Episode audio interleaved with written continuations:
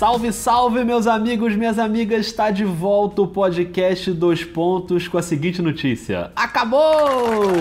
Acabou a NBA, temos um campeão de fora dos Estados Unidos. O Toronto Raptors é o campeão da NBA, derrotando o Golden State Warriors por 4 a 2. There's a new NBA champion, and it's a team from Toronto, Canada.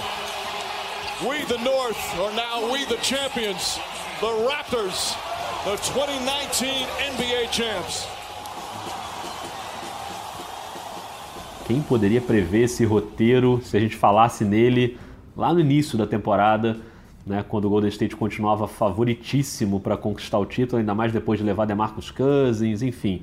Muita coisa aconteceu, lesões vieram pelo caminho, a gente vai ter que falar disso aqui também mas a gente tem uma bela história para debater. Eu sou Rodrigo Alves, hoje eu estou em casa e você também está em casa, Rafael Rocha. Estou em casa e aí, beleza? Tranquilidade? Acabou, a NBA acabou, eu estou em casa. Mas que isso? A NBA acabou como prevíamos, né? Todo mundo falou que a NBA ia acabar, a NBA ia acabar, acabou.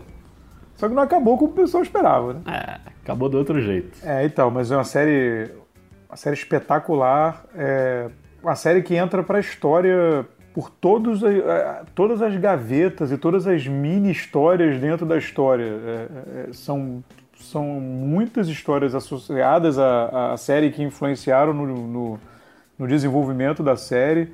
Tem desde as histórias prévias, a, série em si, que é, que é a formação desse time de Toronto, por exemplo, a questão da dinastia do Golden State, as lesões, enfim, tem o técnico, Nick Nurse, novato campeão, tem, tem, tem várias coisas dentro aí dessa mesma história.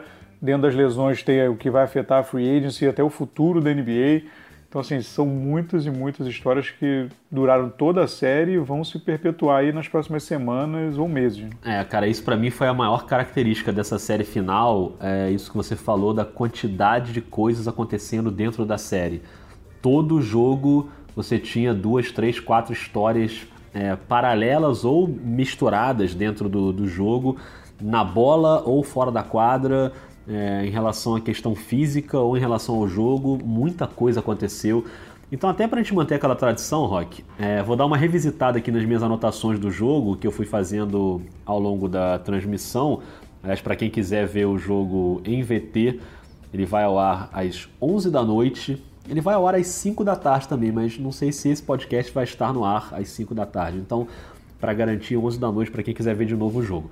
Então, assim, só para dar uma resumida no que aconteceu no jogo, nesse jogo decisivo, é um jogo em que o primeiro quarto já foi muito equilibrado, né, com o Toronto ganhando por um ponto. O jogo começa com o Kyle Lowry fazendo os 11 primeiros pontos do Toronto, quer dizer, ele já tentando matar ali o jogo. Depois o placar se equilibra, o Golden State encontra ali umas situações e o Clay Thompson salvando o time com 10 pontos no primeiro quarto, já matando bola de 3. E aí vem o segundo período, o Toronto começa bem, vai mantendo ali o seu aproveitamento. O Draymond Green começa a jogar bem, começa a achar aquelas pontes aéreas que ele faz, né? Ou pro Igodala, ou pro Luna e tal. E você tem o Lowry com 21 pontos no primeiro tempo e o Clay Thompson com 18, eles já vinham sendo ali os principais caras. Chega no terceiro quarto, o Kawhi esquenta, ele vai até 15 pontos ali no, no início ali do terceiro quarto, mas o Clay Thompson continua respondendo e aí a galera começa a gritar, né? Aquele Game 6 Clay, né? Porque ele é um cara muito bom de jogo 6, já está acostumado a essa situação. E faltando 2 e 22 para acabar o terceiro quarto. Thompson running the floor and a foul. And Thompson grabs his left knee. Ele vai num contra-ataque, né? E, e para fazer uma, uma enterrada e se machuca, sofre uma falta, cai, se machuca e se machuca gravemente. Né? Ele leva a mão ao joelho, ele sai para o vestiário, mas aí quando ele está no meio do caminho fica a impressão de que alguém fala: Ó, oh, você tem que voltar lá para cobrar os lances livres porque tem essa regra, né? Quando é uma falta, se você não volta para cobrar o lance livre, se você sai e alguém cobra o lance livre no seu lugar, você não pode mais voltar para o jogo.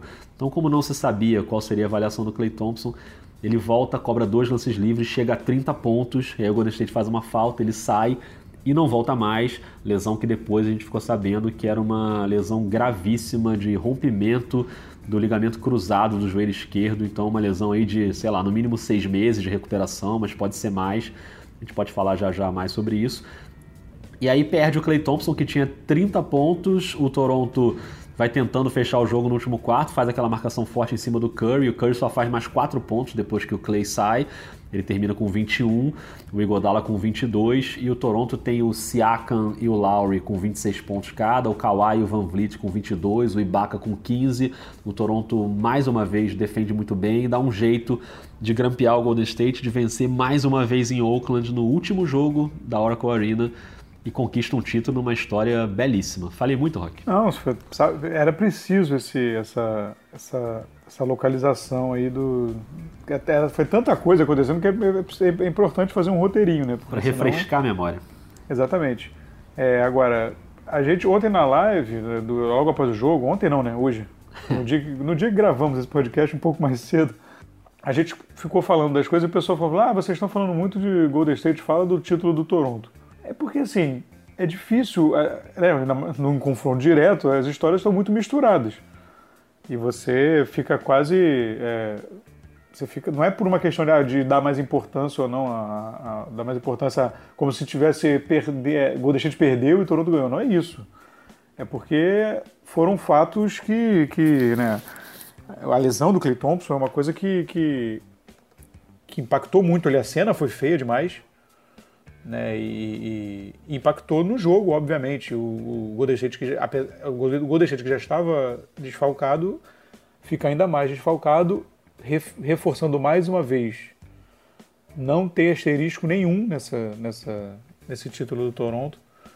É, uma conquista merecidíssima, o time jogou muito bem fez frente, jogou de igual para igual com o Golden State, mesmo, me, mesmo completo, e se, e se tivesse completo a série inteira, acho que seriam os jogos duros ainda assim. Então, não tem nenhum asterisco por essa questão da lesão. A gente já falou isso algumas vezes sobre as próprias vezes em que o Golden State, entre aspas, se beneficiou de lesões de adversários nos playoffs e em finais é, o, contra o Cleveland, Kyrie e, e Kevin Love, é, o próprio Kawhi, é, quando estava no, no, Spurs, o, o, Chris Paul no passado. Então, assim, é, foram várias situações. Aconteceu dessa vez, na verdade, de em quatro anos o, o Golden State é, desviou de muitas balas de lesões graves nos playoffs, não teve nenhum grande nenhuma grande lesão assim grave em playoffs e tudo mais nesses últimos cinco anos e foi, agora foi tudo junto. É, mas a lesão do Clay Thompson foi muito feia. E, e uma coisa que eu andei até é, vendo o pessoal falar, é até bom. bom eu estava até num, num, grupo de WhatsApp eu, ontem, depois do, da live, eu estava falando, é, que até dormir eu demorei. É, é, importante deixar claro, assim, eu, eu sinceramente não acho que teve maldade do, do Danny Green, assim. É uma falta dura de playoff. Ele foi para não deixar o Clay Thompson fazer a, fazer a cesta e a, e a falta. Ele foi fazer a falta para evitar a cesta. É, foi duro em cima, mas não desequilibrou o Clay Thompson embaixo, não foi no corpo. Porque você tocar num jogador no ar é muito perigoso, né? É, geralmente é muito perigoso e geralmente dá problema grave. Foi um problema na queda ali, mas um choque, na, a meu ver, completamente normal, de uma falta dura, sim mas normal de playoff, assim como acontece em vários. É, hoje, quando eu tive mais cedo na redação, teve gente levantando essa questão também, que a gente fica resenhando ali, né? Pô, essa falta você não pode fazer, porque você coloca em risco o cara. Cara, assim, é uma final de NBA, você não pode pedir pro cara afrouxar na defesa. É uma defesa, é uma, uma falta que acaba sendo forte, teve um efeito que foi obviamente ruim, mas também é, não acho que de forma alguma o Danny Green foi maldoso ou porque a gente sabe quando o cara é maldoso, né? Quando o cara é maldoso ele vai na perna, ele vai no tronco, ele desequilibra e aí acontece isso. O Danny Green vai para tentar parar a jogada, assim, claro que há um risco ali, é evidente, mas não achei que foi nada muito maldoso. O que eu acho sobre as lesões, Rock, é que de fato elas tiveram peso né? É, se você perguntasse antes da série, com os dois times completos, vamos supor que o Durant tivesse liberado para jogar antes da série, ó, o Golden State vai completo, Toronto vai completo. Eu acho que o Golden State perderia o título para o Toronto? Eu acho que não. Tanto é que a minha previsão da série, mesmo sem o Kevin Durant, foi apostar no Golden State, como foi a maioria das pessoas.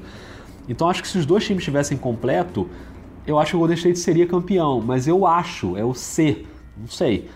O que, eu, o que eu sei é que as lesões aconteceram, isso obviamente prejudicou o Golden State, mas eu sei também que do outro lado tinha um Toronto Raptors jogando um basquete de altíssimo nível.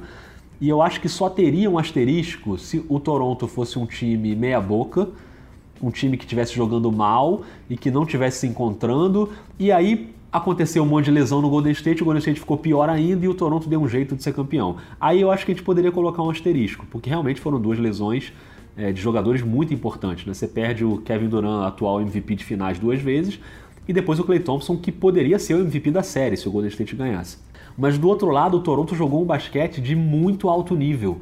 Desde a série contra o Milwaukee, o time vinha jogando assim, de forma espetacular.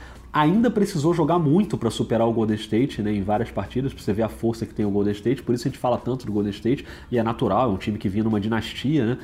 Mas eu não coloco nenhuma mancha assim. Eu acho que a gente não pode ignorar a lesão. As lesões elas, elas fazem parte do contexto da série, assim como eu acho que a lesão do Chris Paul na final do Oeste do ano passado ela faz parte do, do contexto daquela série. E se você me perguntasse, o Golden State ganharia aquela série se o Chris Paul tivesse machucado? Eu acho que não.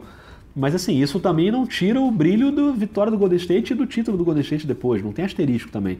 Então eu não coloco asterisco, apesar de eu achar que a gente precisa tratar do assunto lesões, mas eu acho que o mérito é total do Toronto Raptors. E aí só antes da gente entrar no Toronto, só para arredondar aqui sobre as lesões, um último comentário, é que eu, eu acho que o que a gente viu assim, e aí não estou falando sobre a disputa de título nem nada, eu acho que a gente tem um momento devastador na NBA, assim, com essas duas lesões. São dois caras muito protagonistas da NBA que podem simplesmente ficar fora da próxima temporada. O Kevin Durant com mais probabilidade, né? Porque a lesão dele é tendão de Aquiles e, e já começa a circular a notícia de que ele não vai jogar na temporada que vem em nenhum momento. E a lesão do Clay Thompson são seis meses de recuperação no mínimo, podendo ser mais, varia um pouco, mas tem jogador que jamais se recupera de lesão de ligamento cruzado no joelho. É uma lesão muito grave, claro que a gente vai ter que acompanhar como é que vai ser o tratamento e as previsões de volta, mas é, há muito tempo, assim, não lembro, né, de gente ter um momento em que dois jogadores tão importantes, sendo do mesmo time ou não, mas dois jogadores tão importantes da liga num espaço curto de tempo têm lesões tão devastadoras, assim. Então, por mais que a galera seque o Golden State, eu acho que a secação é normal, é do jogo. Mas, cara, foi um impacto, assim, muito gigante. Eu, na hora da lesão do Clay Thompson, eu fiquei realmente meio impactado, assim. É, com certeza. E esse desenho de como vai ser agora no, para frente agora, né, no, até o draft e depois é, essa coisa da, da free agency, você vai desenhar realmente o, que, para o que, que a gente vai fazer, o que, que vai fazer, né? São muitas alternativas, tem que ver o que, que os jogadores pretendem. Você tem, são dois, dois dos principais free agents que estão com esse problema. É. Então assim, isso vai desenhar muito, muito para frente. Mas se a gente pode falar depois, vamos falar de Toronto, porque senão a galera vai chiar. Não, eu já tô doido para falar de Toronto, assim. Então porque... vamos lá, porque senão o pessoal vai. Senão a gente fala, a gente vai ter outro, provavelmente outro podcast para frente. É justo. Antes da, do draft, vamos falar de senão o pessoal vai, senão vai vir, vai começar a chegar e-mail lá do Canadá. Não, vamos falar dos campeões, porque, cara, que jornada do Toronto. A gente falou bastante sobre isso na live também. E como você abriu o podcast agora falando, é uma jornada que começa na montagem do time, com o Masai Ujiri que faz apostas muito cirúrgicas ali. E aí, na hora que acaba o jogo, o Toronto é campeão, o Voz já solta uma, uma voz bomba ali de que o Washington Wizards vai armar uma proposta, né, para o Masai Ujiri. Aí parece que hoje você estava falando, né, que já viu alguém desmentindo lá de Washington, enfim. Mas já rolou um pequeno tumulto ali. Mas enfim, isso é coisa para a gente ver depois. O fato é que ele faz uma, um gerenciamento brilhante de montagem de time. E claro que a cartada maior é a entrada do Kawhi, né, numa troca em que você manda o DeRozan, que era um jogador, por mais que fosse contestado em playoff, mas é um, era a cara do time, né, junto com o Lowry, e você perde o seu técnico do N. Casey. Você perde não, você manda embora né, o seu técnico, que tinha sido eleito técnico do ano, mas ficou muito claro que era uma situação... O Toronto é um leão de temporada regular. Quando chega no playoff, ele é varrido pelo Cleveland. O cenário era esse. E o Kyle Lowry pipoca, e o DeRozan pipoca.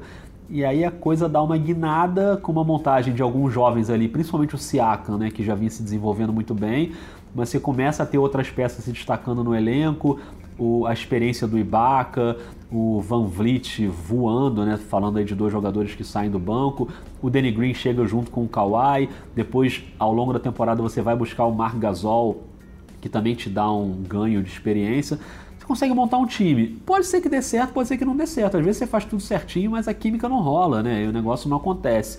Por isso eu dou muito crédito também para o Nick Nurse, que é um técnico estreante no time, né? Jogando ali, treinando o time pela primeira vez, com o time totalmente modificado. E, e nem falei especificamente do Kawhi ainda, mas acho que a montagem criou um cenário para que desse tudo certo com o Kawhi e ele se sentisse à vontade e a jornada termina, enfim, da melhor maneira possível para o Toronto. Acho que é merecidíssimo o que aconteceu, Rock. É, eu também acho, eu acho merecidíssimo. E, de, e a gente estava falando da, das várias histórias dentro da história da série final. É, e como tem dentro das várias histórias, dentro de Toronto tem várias histórias, né? É. Vai, vai, vão abrindo gavetas, assim, e, vai, e aí é, você tem essa situação do, do, do Kawhi, você tem a situação do, do técnico, né, que o, o dentro dessa, você estava dizendo, dentro dessa, dessas essas atitudes corajosas do Masai, é uma, é uma, ele, depois de uma grande campanha, ele resolve fazer essa troca super arriscada e demitir o técnico do ano, né, o Dwayne Casey, e botar um novato no lugar. Pois é. Depois de uma grande temporada, assim, temporada regular e tudo mais no playoff, né, não, não, não foi, mas então assim, resolve dar uma chacoalhada monstra é, depois de uma campanha que não seria absurdo se acomodar, né, talvez um outro dirigente se acomodasse, foi correr atrás de, de melhorar essa situação e foi, enfim, premiadíssimo com, pela coragem. É, é, e, e, o Nick Nurse, ele para mim, eu confesso, é uma grata surpresa, assim, eu não, eu não, não tinha muito, não tinha ideia muito assim do trabalho dele, é uma grata surpresa. Tanto que vai treinar o Canadá na, na agora, né? É. Sobre o Kawhi, cara, é uma, é, um, é, um, é, um, é uma reunião muito interessante do, do, da personalidade do Kawhi e o estilo da franquia, que é uma torcida muito, muito apaixonada e muito atuante, mas não é aquele clima de exposição, assim, é engraçado. Fala-se muito desse desejo dele de jogar em Los Angeles, né? Uhum. Imagino que por mercado e tudo mais. Cara, mas eu não consigo, eu não consigo enxergar o Kawhi à vontade, tipo no Lakers, assim, com aquela imprensa o tempo inteiro bombardeando, pressão e toda hora questionada e tudo, tudo vira uma, tudo vira uma coisa gigante. Eu não consigo talvez no Clippers ele consiga um pouco mais de paz, assim. Mas eh, falam muito dessa questão de, de, de Los Angeles, assim, eu, cara, eu falo assim, gente, para mim não faz nenhum sentido de, de, de, casar a personalidade do cara com o que estão dizendo que ele quer, assim. Mas como assim? Talvez ele, ele tenha uma parte da personalidade que ninguém conheça, né? Que ontem até, né, no, depois do jogo, até champanhe com óculos de mergulho ele tomou. Não sei lá. Chegou, chegou, chegou lá pra coletiva até animado. Esse negócio do óculos te irrita, não? Cara, isso é, isso é tipo. Isso é tipo comer pipoca com aquele pegador, sabe? É tipo comer hambúrguer com luvinha também?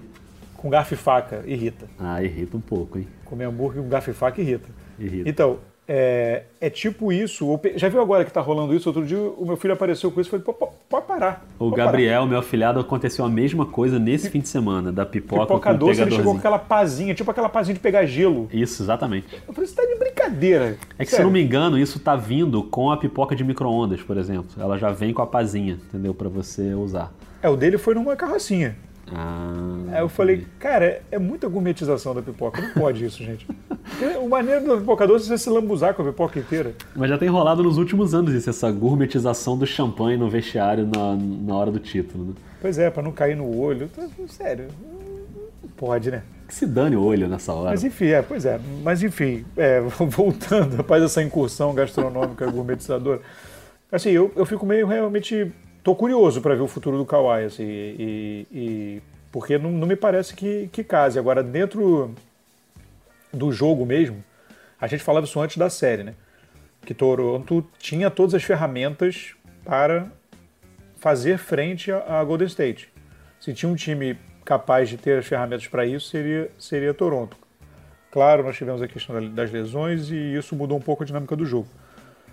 Mas, tanto que nesse jogo 6, por exemplo, o Golden State vinha conseguindo manejar bem, mesmo sem o Durant, até a hora que o Clay Thompson saiu e o, e o, e o, o Curry foi completamente anulado. Não tocou mais na bola, não arremessou praticamente mais depois que o, que o Clay Thompson saiu.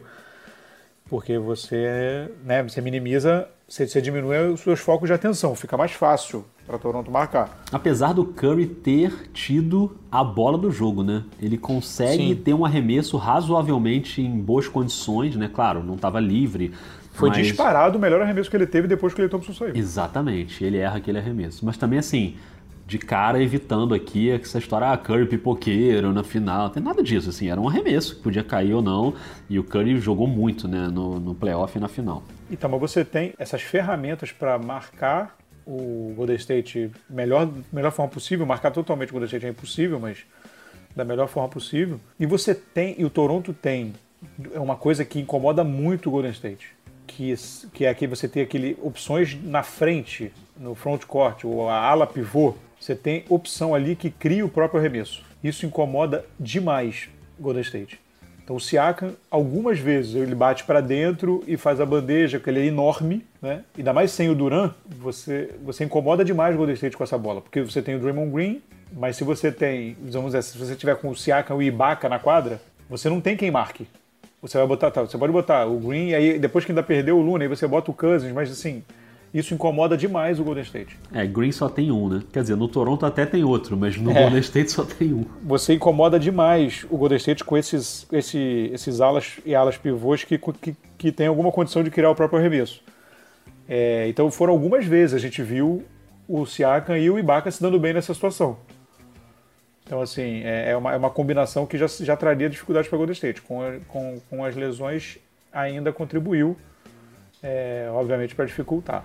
Eu quero dar uma arredondada no Kawhi aqui, porque o playoff que ele fez, é, eu coloco entre as melhores atuações é, de playoff que eu já vi desde que eu comecei a acompanhar a NBA.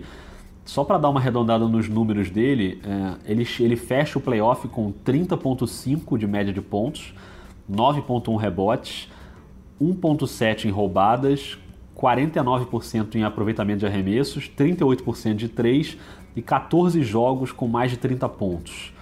E na final ele é eleito MVP com, com 28,5 pontos de média. Claro que a defesa do Golden State teve ótimos momentos em cima dele, mas ainda assim ele pega mais rebote ainda do que pegou ao longo do playoff, 9,8 a média dele, 4,2 de assistências, duas roubadas, ele rouba mais bolas do que roubou nas séries anteriores, e 1,2 em tocos. Então o que ele consegue fazer é, é uma trajetória muito fora da curva e eu concordo com você, assim. Ele, se ele for pro Lakers, sério, cara, fecha a casa, assim. Não faz nenhum sentido ele ir pro Lakers agora. Nenhum sentido. Em nenhuma hipótese. A não ser que ele queira participar do filme com o LeBron. Nenhuma hipótese. Que, cara, assim, ele vai para um time que ele não vai ser o principal jogador, que ele vai ficar na sombra do LeBron, num time que tá uma bagunça completa, que já gera uma antipatia por causa dessa bagunça completa. Ele ir pro Lakers só se explica por essa questão que você levantou da gente não entender a cabeça do Kawhi, que ele é uma personalidade difícil de decifrar. Então pode ser que ele vá e que se dane. E se ele sair do Toronto, você falou isso ontem na live e eu concordo. Ok, eu acho que você falou, não lembro agora, mas Sim, sim. ok se ele sair, né? Porque assim, ele cumpriu uma missão ali que, cara, é genial já. Dele ir pra lá, em um ano ele conseguiu um título. Conseguiu um título da NBA com o Toronto, em cima do Golden State. O que ele fez é pra já botar a estátua lá no Jurassic Park, acabou. Mesmo que ele não fique. Agora, a história mais bonita de todas seria ele estre- estreitar ainda mais esse laço com a torcida. E o que eu acho engraçado do Kawhi é que sempre que perguntam isso pra ele, ele meio que sai assim pela tangente, né? Quando perguntam sobre a torcida. Ele não sabe fazer marketing com a torcida. Ele não sabe jogar pra galera. Tem muito jogador que joga pra galera, né? E que dá a declaração que a torcida quer ouvir. O Kawhi é o contrário. Aconteceu na coletiva depois do último jogo, do jogo anterior, e aconteceu na quadra com a Doris Burke perguntando pra ele sobre o público de Toronto, não sei o quê, e ele dá uma resposta do tipo: É, não, agora eu vou pensar aqui em comemorar. Tipo, que se dane quem tá lá fora na rua em Toronto, entendeu? Claro que não foi assim, mas meio em cima disso. E quando perguntam pra ele na coletiva do jogo anterior o que, que significa pra cidade de Toronto, ele, ele dá aquela resposta, né, que já ficou famosa. Ah, acho que você tem que perguntar pra alguém na rua, eu não sei dizer e tal. Ele, ele é meio assim, né? Ele dá umas respostas meio a- atravessadas em relação à torcida. Mas ele conquista totalmente a torcida pelo que ele fez dentro da quadra, cara. O que ele fez é uma coisa assim, pra entrar pra história. É um playoff memorável, uma final memorável, um MVP que não havia qualquer outra possibilidade de não ser ele o MVP da final, por mais que outros jogadores tenham contribuído bastante, acho que o Toronto teve um conjunto que foi bem interessante de ver, mas a história do Kawhi, depois de um ano praticamente sem jogar, uma saída super tumultuada, em que a gente esqueceu o que era o Kawhi, a verdade é essa. quando ele volta e começa a arrebentar, principalmente no playoff, porque a temporada dele foi normal, foi boa, né? Mas não foi nada brilhante. No playoff ele volta a ser aquele Kawhi e ele vira o melhor Kawhi para mim. Para mim o melhor Kawhi que a gente já viu é esse, desse playoff. E aí a gente fala, caramba, cara, o Kawhi, lembra dele? O Kawhi era isso, assim, porque ele já tava tanto tempo sem jogar, a gente não via direito, que a gente esqueceu que ele era um baita jogador também no San Antonio, já tinha sido MVP de final, inclusive. Então a história dele, para mim, é, é a grande história dessa temporada, sem dúvida nenhuma. Não, sem absolutamente nenhuma dúvida quanto a isso. É, é, é, a gente falou, falou isso na live, que são dois caminhos. Um é ele ter, ele ter criado um vínculo absurdo com esse time e com a cidade e com a torcida, que também não é muito a cara dele, né? É. Isso. E a ponto de, ah, não, agora quero ficar aqui, me sinto em casa e tudo mais. Ou o outro lado ele chega, olha, vim aqui, sou profissional, cumpri minha parte, dei, meu, dei o título, agora eu tô com a cabeça completamente tranquila para fazer o que eu quiser e eu quero ir para outro lugar jogar os, são, duas, são dois discursos completamente honestos e, de, e, e, e compreensíveis. Claro. Então, assim, é, é, eu, só, eu só realmente vejo. E eu não sei nem se a personalidade dele, por exemplo, leva a ele querer, de repente, dividir um pouco isso. O Toronto tem um. Ele é a estrela de Toronto, mas Toronto tem um, um perfil muito singular de time. Assim, de, de, de, dividir as coisas, né? De ser uma coisa mais é, diluída ali. Talvez ele tenha sentido a vontade por isso. Talvez ele ser a estrela principal sozinho incomode ele. Não sei. É. Então, o San Antonio também era dividido. Né? Se você for pensar no perfil dos times, talvez ele, ele, ele possa pensar que ah, então é melhor ir para um lugar com estrelas porque eu, pelo menos eu também fico ali meio à vontade, deixa o LeBron falar, deixa o Anthony Davis falar, se for o caso, se o Anthony Davis for para lá, e, e, eu fico aqui. É, também pode ser isso. Eu estou curioso para saber o que vai acontecer na história. Eu também. É, é, é só porque eu passei para você, mas só para fazer uma observação dessas, dessas coisas curiosas que a gente vai pescando.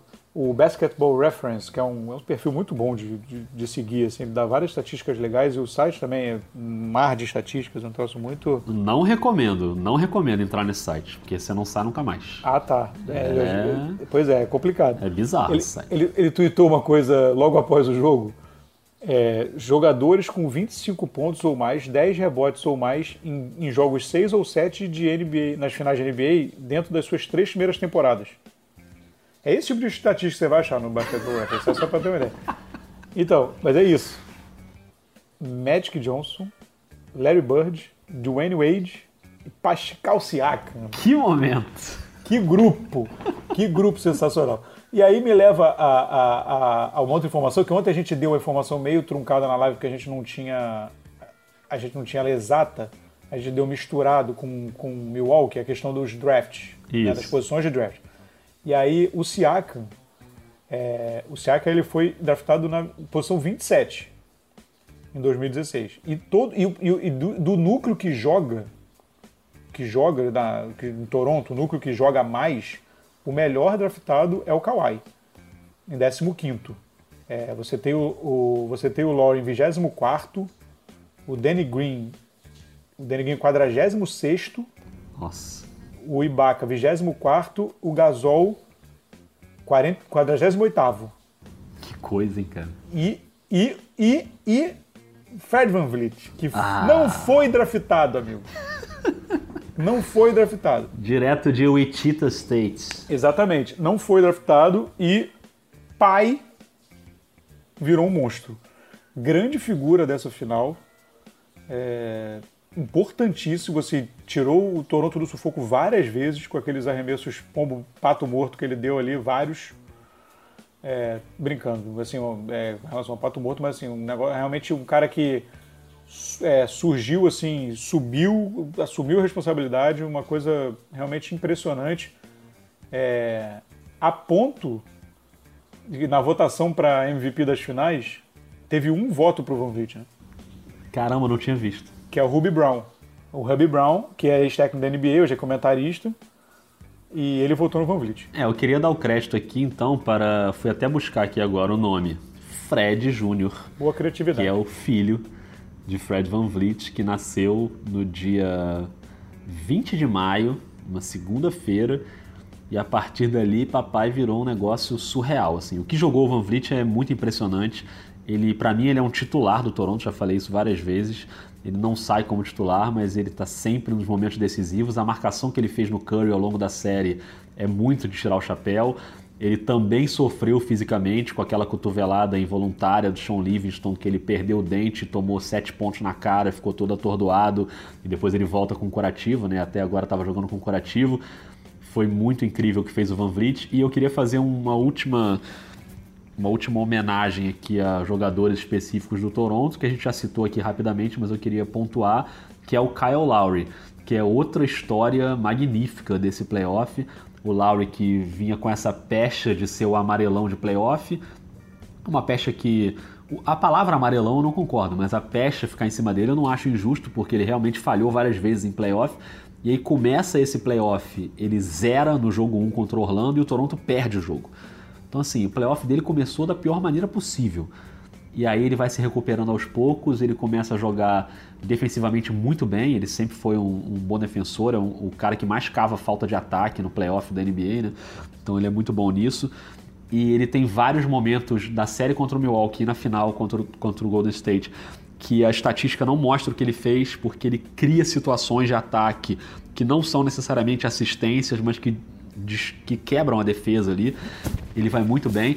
Ele luta contra uma questão das faltas, que ele faz muita falta, ele é muito agressivo na defesa e às vezes ele não sabe se controlar, ele faz falta boba. Então, quase todo jogo o Lowry fica pendurado em falta.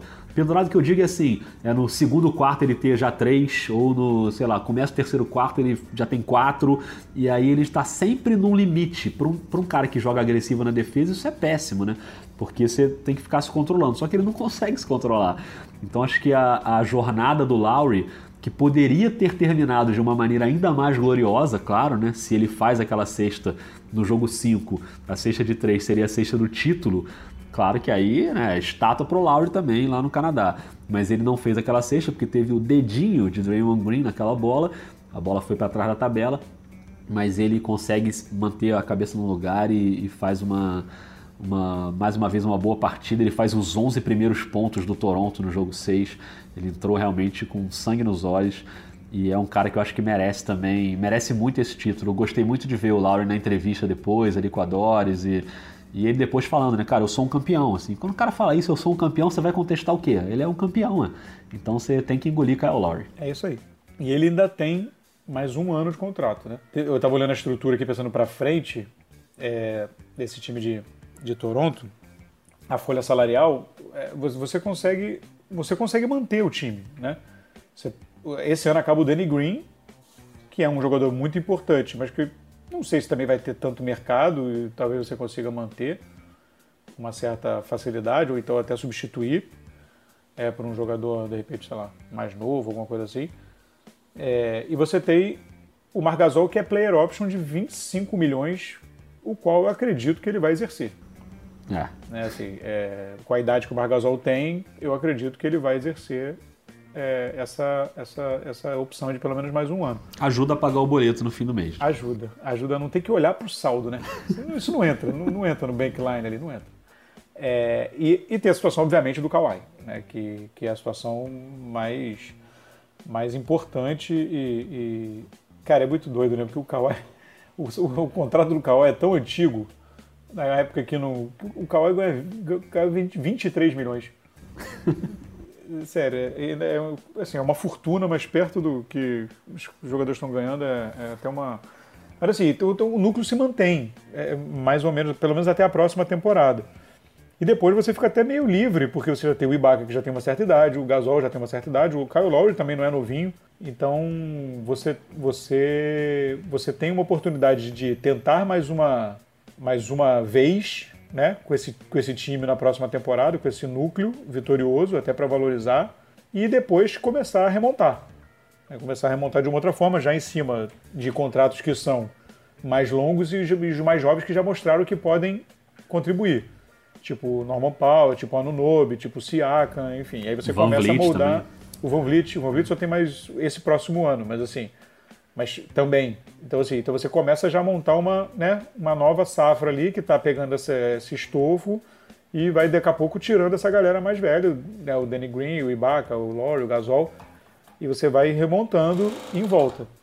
Já é um esquema muito bem montadinho. Você olha o esquema de salário, do, a folha salarial do Toronto e você ainda valoriza ainda mais o trabalho do Masai, né? Que é uma coisa linda. Tipo, é todo bonitinho, não tem furo, tudo, tudo, tudo tudo ajeitadinho. É um negócio realmente é um negócio realmente impressionante, assim, o, o, trabalho que ele desenvolveu. E ele se embolou com um policial, não foi? Na, na, na, na saída ali para tentar entrar na quadra. Teve um incidente dele ali com, é, parece com que o policial. Teve uma e ele, ele parece que deu um empurrão no cara. Não, não sei, não, não, confesso que eu não fui ver exatamente o que, que era, mas ele, ele dá uma trombada no policial tentando entrar na quadra. Enfim, teve um, um pequeno incidente dele ali, mas enfim, nada que. É, agora o, o Kyle Lowry, só completar o Kyle Lowry, já que o Toronto ganhou, agora com o Toronto ganhou, tá? Pra não dizer que tu tá torcendo pra ninguém. O Toronto ganhou.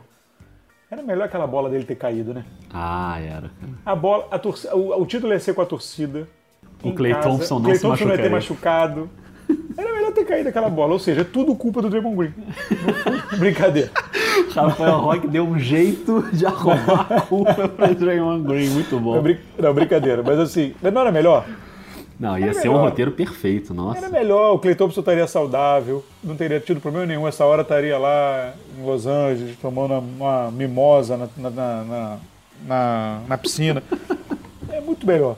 É, mas então, para terminar, não é sei nem se você queria terminar, mas vou, vou lançar a, a, Não, querer terminar eu não queria, não, mas uma hora tem que acabar esse episódio. Então, e, e, teremos então, outros em breve, mas termine. Três, três palpites, um é, do, um, é, um é seco que a gente já falou. Já tô com medo. Os outros dois pode dar uma, uma, uma elaboradinha. Sai ou fica? Kawhi, Clay Thompson e Duran. O, Ka Duran, o, o Kawhi você não precisa explicar, vai ou fica, porque a gente já falou. Mas os outros dois. Então vamos lá. Kawhi fica. Concorda não? Kawhi fica. Isso é, isso é, meio, isso é meio palpite, meio torcida, mas fica. É, mas eu acho que fica. Agora, os outros dois, você tá de brincadeira comigo, né? Porque, caramba, como a gente vai saber isso agora, cara? Porque mudou o cenário todo, né? Os dois estão machucados, enfim. O Duran, a gente já falou, não sei se na live ou em outro episódio, rapidamente. Eu acho que fica também. Porque ele exerce essa opção, né? De ficar ainda mais um ano, ganhando salário no Golden State. Se der tudo muito certo na recuperação, ele ainda pode pegar um playoffzinho, mas é possível que nem isso ele pegue. Então acho que ele ainda fica. O Clay Thompson, cara, desses três aí, eu acho que é o que mais tem a possibilidade de sair, mas também vai depender muito quando a gente tiver pelo menos uma previsão mais sólida do tempo de recuperação dele, do grau da lesão, né? Acho muito difícil. Mas sei lá, você acha que ele sai? Então, eu, eu antes do, da lesão, eu tava apostando que ele ia sair. Eu também. Eu tinha, eu tinha, eu tinha uma convicção assim de que ele iria sair. É, o Durão acha a mesma coisa que você. Eu, eu, acho que existe uma chance razoável dele exercer agora. O, ele tem até dia 29 para exercer a opção. É, eu não, não me estranharia se ele resolvesse exercer a opção para. Uh, eu acho que tem duas opções aí. Se, pensando na, na cabeça do Duran, se, ele, pode, ele pode querer usar o prestígio que ele tem para conseguir um contrato longo e se garantir se não voltar bem do, do Aquiles tão bem assim, você tem um contrato longo, mas não me parece, sei lá, para ele ser esse dinheiro nesse momento para fazer um tipo de coisa assim, não sei. É achismo, mas. Ou ele pode exercer esse um ano e falar: olha, vou ficar o ano todo fora, vou exercer e depois eu vejo o que eu faço. É? Ou ele pode não exercer e assinar baixinho com, com o Golden State só para ficar se recuperando para deixar o Golden State se reforçar. Existe essa possibilidade. É. Né? Se, ele, se ele resolvesse ficar, assim, vou ajudar, vou abrir mão do dizer isso seria de um altruísmo incrível, mas assim, essa possibilidade existe. Né? Já que não vai jogar, ele fazer isso. Mas eu acho que eu acho que existe aumentou razoavelmente a chance dele ficar pelo menos mais esse ano, o Duran, com essa questão do, da recuperação. Acho justo. E o Clay Thompson, se se confirmar, e eu acho que vai se confirmar, a intenção do Golden State de oferecer o máximo para ele, cara, eu acho que ele pode acabar ficando, sabia? Porque agora, porque eu fico pensando com a cabeça do jogador, por mais que alguém chegue, e tudo bem, é, o, o Lakers poderia ir ou alguém, cara, aí você vai, você, você teve uma lesão dessa, aí você vai se recuperar, e aí você vai ficar sem jogar, porque se você se ambientar num lugar novo, jogando, é uma coisa, né? Claro. Mas você ir para um lugar para ficar sentado, fazendo reabilitação com tudo bem, mais que você leve o seu profissional e tudo mais, você com uma, com uma equipe nova, médicos novos, é muito complicado isso. Eu fico pensando, tentando pensar como jogador, assim. Eu, como jogador, não tem, para mim não tem nem dúvida. Eu, eu, eu, vou ficar mais um ano aqui com a galera que eu já conheço para me recuperar. Dizer, eu, eu pensando como jogador. Que você se, se, enfrentar uma adaptação num lugar novo, tendo que ficar, se recuperar de uma lesão que vai tirar quase a temporada inteira, eu acho uma condição bem desfavorável, assim, desnecessária. Agora, isso também a gente, claro, a gente vai falar disso em episódios daqui para frente, quando a gente começar a falar da Free Agency, mas já cria uma, uma interrogação gigantesca do que vai ser o Golden State Warriors na próxima temporada, na quadra, jogando. O que, que vai ser esse time? Ele vai absorver esses dois contratos do Duran e do Clay Thompson, deixar eles sem jogar e, e consequentemente, com mais dificuldade para fazer contratações, né, para gastar dinheiro com outros caras bons. Acho que o Golden State pode acontecer tudo, inclusive virar um time muito mais ou menos lá brigando para ir pro playoff na próxima temporada. Tudo pode acontecer no Golden é, State. É, o, esse, essa questão do Duran, por exemplo, se ele ficar, eu tenho que checar lá aquele livro da NBA de regras, mas assim, se ele, se ele ficar. Tem a exceção lá, isso. Ele, o Golden State pode pleitear, né? Que ah. eu acho que é, no, é, no, é, o valor da é o valor da mid-level de não pagador de coisa, eu acho, se eu não me engano. Aí daria mais ou menos uns 9 milhões, por aí. Eu acho que é mais ou menos isso. Tá, não começa a falar de mid-level, não, que você vai começar a dar um nó na minha cabeça, ainda nem não, Não, mas eu negócio. acho que é isso, mas assim, eu, enfim. Mas ele tem direito a uma, uma ele teria é. direito a pleitear uma, uma cara, um negócio para pegar um dinheiro para contratar alguém. É uma espécie de indenização por lesão, né? Lesão é, grave. não é o mesmo valor que ele investe é. no jogador, mas é um valor lá. E aí, isso poderia ajudar. Mas se você realmente ficar. Se o, se o Duran ficar toda a temporada, e se o Clayton só voltar para os playoffs, por exemplo, o, Duran, o Clayton só voltar para os playoffs, por exemplo, você tem uma situação que realmente, dependendo do como ficar o Oeste, o Golden State acho que até tem condição de se classificar para o playoff, mas vai ser uma batalha ali. Vai. Eu acho que vai ser uma batalha para tentar mando de quadra, vai ser uma coisa assim.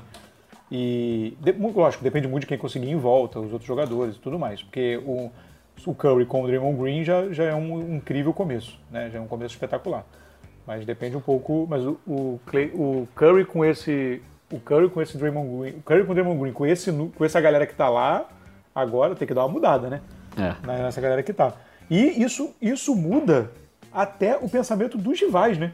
É.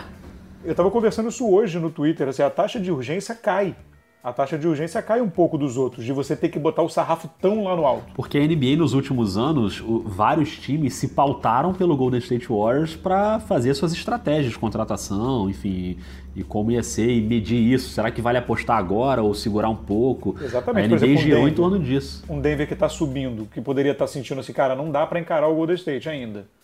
Agora já está mais tranquilo. É. Né? Para jogar o Oeste. O Denver já está mais tranquilo o Portland olha e fala, ah, não, ah, não deu, não sei o quê, mas, pô, mas talvez a mudança tenha que ser só aqui um XY, não precisa ser um negócio enorme. É, entendeu? reduz o desespero, né? O Houston, que estava disposto aí a quase implodir, é. mandar o Capela, o Capela e o. Tá, tá, trocar até o Chris Paul de repente. Agora já talvez é não seja uma ideia ruim manter e tentar trazer alguém para compor ali. É. Talvez não seja uma ideia ruim. O Houston jogou muito bem contra todos os outros rivais, fora o Golden State, que ainda Foi. assim levou a seis jogos, mas assim. Então talvez muda até a dinâmica dos rivais, assim, de, de como vão se preparar para essa próxima temporada. Aí na outra ver. Sim, é verdade. É verdade. Rock, eu vou encerrar esse episódio atendendo a um pedido de uma ouvinte e espectadora de live muito relevante nossa, que é a Simone, a Simone Sotecas, que pediu para a gente falar desse personagem. Então vou fazer uma previsão aqui para encerrar de que o grande jogador do Golden State Warriors na próxima temporada vai ser Kivon Looney! Que momento! Ele precisa ficar ainda, né? Ele, precisa ficar. ele é gente livre. Mas não, mas tem que abrir um caminhão de dinheiro aí para ele. Dá contrato máximo para Kevon Looney, gasta todo o dinheiro do mundo com ele, porque isso aí é, é um guerreiro, hein? Uma clavícula nova, é importante. tem que reservar uma grana para comprar uma clavícula nova. Exatamente. Mas foi maravilhoso. Rafael Roque, o maior episódio, talvez, da história do Dois Pontos seja esse, mas isso. Eu acho, que, de, acho que teve um de pergunta de que, que foi maior. Que foi mas maior. Esse, mas esse deve ser o segundo maior, mas merece, né? Não, merece. Não, qualquer coisa eu vejo aqui na edição, qualquer coisa eu corto as suas falas assim, deixo só as ah, tá minhas, tá que aí tá corta ótimo. ali pela metade, entendeu? Tá acho bem justo. Mas a questão é, haverão, como diz o outro. Essa você vai ter que dizer mesmo que é de mentira, senão o pessoal vai, ó, vai cair de pau. Se o Ajo que a já já. O Ajo que a já, o pessoal, o pessoal já sabe que é zoeira, mas o haverão tem gente que pode achar que eu tô falando haverão, haverão de verdade. Então haverá um monte de episódios novos aí pra gente discutir a free agency ou qualquer tradução que você queira fazer, o draft que vem por aí, é, reflexos dessas lesões, futuro de alguns times da NBA também que dá pra gente conversar à vontade. Então se prepara aí, Rafael Roque. Prepara o seu Wi-Fi. Olha aí, a gente pode fazer, a gente pode fazer algum, assim, até algum momento a gente vai tentar sentar para pensar algum, algum modelo na pautinha, mas assim, pensando frio, nos eventos que estão pela frente, eu acho mais legal a gente falar, se não tiver a troca do Anthony Davis antes, que deve ter, deve ser a qualquer momento, talvez quando você ouça esse podcast ela já tenha até acontecido. Não, não fale isso não. É, mas eu, é maneiro falar depois do draft, né? É. Porque antes do draft, assim, confesso que meu conhecimento de college, ele vai ali até a escolha 5 no máximo. Por aí. Mesmo assim, enfim, vai até 5. Então, na verdade, seria até, né? Seria até desonesto com o nosso ouvinte. Não, e vou te falar que estamos muitíssimo bem servidos de debates em podcasts, amigos que vão falar sobre esse assunto com Exatamente. muita propriedade. Então, só você ficar ligado por aí que muita gente vai abordar esse assunto muito bem. Acho que é mais legal a gente falar depois das implicações para frente, para NBA e tudo mais do draft. Que vai ter tem uma galera realmente que está super dedicada aí à análise dos, dos prospectos. Prospectos, muito bom.